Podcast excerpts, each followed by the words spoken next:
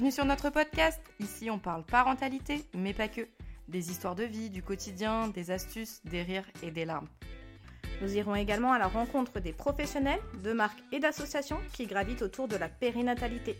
Nous sommes Laure et Julie, doula et accompagnante périnatale. Retrouvez-nous en duo ou en interview. Prenez votre boisson préférée, montez le son. Bienvenue chez Couche, Café et Confidence. Bonjour à tous et bienvenue dans ce nouvel épisode de Couche, Café et Confidence. Aujourd'hui, dans ce mini format, nous allons retrouver Coralie Dorno-Gomez, notre ostéopathe spécialisée en périnatalité, qui va vous expliquer ce que sont les déformations crâniennes, comment on peut les prendre en charge, comment elles peuvent être traitées. Nous vous laissons avec Coralie. Bonne écoute Bonjour à tous, aujourd'hui on retrouve euh, Coralie, notre ostéo. Euh, bonjour Coralie, ravie de te retrouver euh, sur ce nouvel épisode. Bonjour. Alors aujourd'hui, on voulait parler des déformations crâniennes.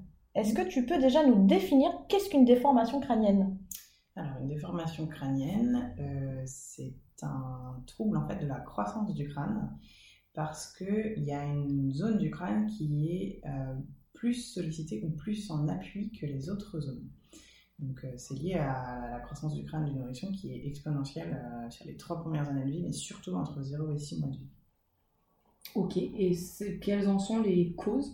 Alors, il y a des causes, euh, on va dire, in utero, il y a des causes obstétricales d'accouchement, il y a des causes, euh, j'allais dire, euh, quotidiennes, enfin d'habitude, d'habitude du quotidien de l'enfant. Je vais aller assez rapidement, mais il y a des causes in de positionnement, des enfants qui sont pas très mobiles in utero, des grossesses multiples, je l'air plus. Euh, pathologiques sans doute, neuro, et je vous passe les pathos, mais voilà, des trucs un peu plus pathologiques euh, in. Après, dans les accouchements, bah, c'est des accouchements euh, où il y a une dystocie des épaules, où il y a des circulaires de cordon, où il y a des conséquences au niveau de l'oxygénation des muscles cervicaux qui font que l'enfant naît avec un torticolis, par exemple. Et du coup, bah, du côté où la tête tourne tout le temps, si par exemple je regarde toujours vers la droite, et bah, euh, mon crâne va avoir tendance à s'aplatir du côté euh, où j'appuie tout le temps, c'est-à-dire du côté euh, plutôt postérieur droit. Ok. Et du coup, comment on peut éviter ces déformations?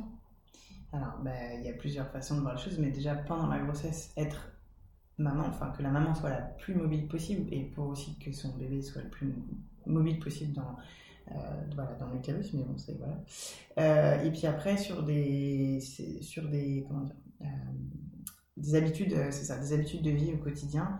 Euh, souvent, c'est arriver à diversifier les installations, ne pas laisser les enfants dans des installations de puriculture où ça manque de mobilité. On, parle toujours de la même chose, mais en gros, c'est garantir le plus de mobilité possible pour l'enfant. Donc, ça veut dire ne pas les transporter en cosy au-delà d'un trajet de voiture, ne pas les laisser dans des transats au-delà de 10 minutes pour prendre sa douche. Enfin voilà, c'est être garante d'un maximum de mobilité, favoriser le portage, bien installé d'une certaine façon, donc ça mérite d'être quand même orienté pour ça.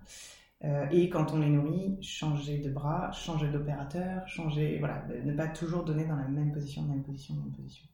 Et qu'est-ce que tu penses de euh, bah, c'est juste esthétique, ça va passer, quand il va grandir avec bah, les cheveux, on verra plus rien Alors, euh, au-delà de ça, je pense que souvent, souvent, quand même, les médecins ou les pédiatres n'ont pas beaucoup de solutions à amener ou pas de conseils à donner. Ou orientent très peu, alors en ostéo pas du tout, mais encore moins en kiné, alors que euh, les kinés ont aussi une très grosse place dans la prise en charge des, formations crâniennes parce que eux ils font des exercices répétés plusieurs fois par semaine. Nous en ostéopathie on ne voit pas les enfants toutes les semaines. Euh, sur des suivis euh, de déformation crânienne, si on peut les voir tous les 10, 15 jours, mais moi je les vois pas trop d'intérêt de les voir toutes les semaines parce que justement on laisse la croissance, on laisse grandir le crâne pour voir ce qui se passe au niveau de la modification du crâne en fait. Donc ça sert à rien, il faut laisser un peu de plage de croissance pour savoir ce qui va se passer en fait. Euh, et donc il n'y a pas qu'un côté en fait esthétique. Est-ce que non, oui, voilà, c'est quoi le euh, En fait, euh, ouais, au-delà de l'esthétique, il y a vraiment un côté aussi. ça peut avoir un impact quand des plagios, je parle des plagios, mais il y en a d'autres, euh, sur euh, la croissance du cerveau à l'intérieur de la voie crânienne, vraiment. Ça peut être une grosse zone de compression neuro, et du coup, après, des acquisitions euh, neurologiques, de développement cognitif ou je ne sais quoi, qui sont vraiment impactées. Il y a vraiment ça, comprime le cerveau. Ça comprime le cerveau quand c'est vraiment très fort. Mais du coup, quand, quand il faut consulter, est-ce qu'il Ouais, y a une deadline ouais. euh, En fait, euh, Qu'est-ce qui met la puce à l'oreille euh, Alors, bah, souvent, quand même, elle est, la, déformation crânienne, qu'elle soit d'un côté central ou pas, elle est souvent associée à une perte de mobilité des cervicales, ou souvent du haut du corps, ou du corps entier. Donc, le parent va quand même se rendre compte, les parents se rendent compte que l'enfant est toujours fixé d'un côté ou regarde toujours d'un côté, ou voilà, il y a quand même une- quelque chose dans la mobilité générale, dans Mm. l'impression générale qui, qui, En allaitement, typiquement un Ouais, sein qui, où ça fonctionne mieux. Ça aussi. Ou euh, des parents qui disent bah non, mais moi je le porte toujours euh, de mon bras favori, mais j'arrive pas à le porter sur l'autre, et puis de toute façon, quand je le mets de l'autre côté, euh, il est pas confortable ou il pleure. Ouais. Ou si j'essaie de lui donner le, le sein au biberon de l'autre côté, ça ne marche pas, et voilà. Donc, mais voilà, ce que je voulais dire, euh, c'est que dès qu'on voit, déjà à l'œil, euh, dès qu'on voit quelque chose qui nous paraît euh, étrange, consulter. Pas laisser le trouble se, se mettre en place ou s'aggraver. Et est-ce qu'il y a une date limite pour travailler dessus ou... Alors, J'allais dire que non, parce que a priori, on a toujours moyen de redonner du mouvement, redonner de la mobilité. Par contre, ce qui est sûr, c'est que quand on regarde une courbe de périmètre crânien, on va prendre la médiane, on va dire, euh, entre 0 et 6 mois, la pente de croissance, quand on regarde la croissance du périmètre crânien, entre 0 et 6 mois, la pente, elle est très très pentue, elle monte très très fort. Et après, entre 6 mois et 1 an, ça, se, ça ralentit. Et puis entre 1 an et 3 ans, ça ralentit encore plus. À 3 ans, on a à peu près atteint notre périmètre crânien adulte, ça grandit encore, mais voilà. Donc la grosse marge de manœuvre sur la croissance crânienne, est entre- vraiment entre 0 et 6 mois. Donc souvent, euh, vraiment, plus on les voit tôt, plus on les mobilise tôt, plus on donne les conseils adaptés aux parents tôt, meilleur résultat on.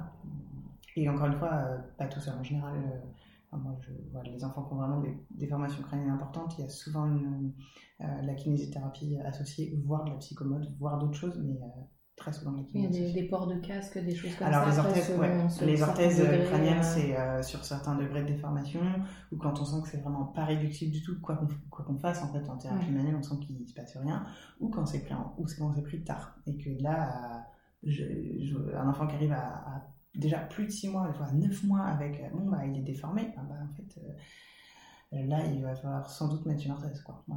C'est pas une fin en soi, mais euh, possiblement.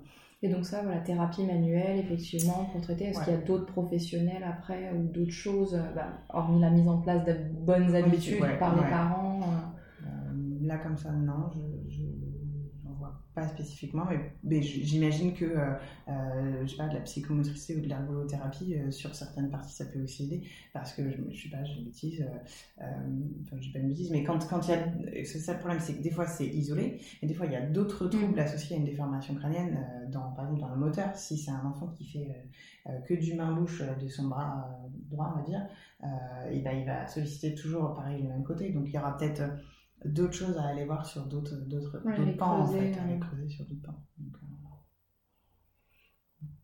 Génial. Eh ben, c'est super. Merci Coralie. De rien. À bientôt. Merci beaucoup. de rien. À bientôt.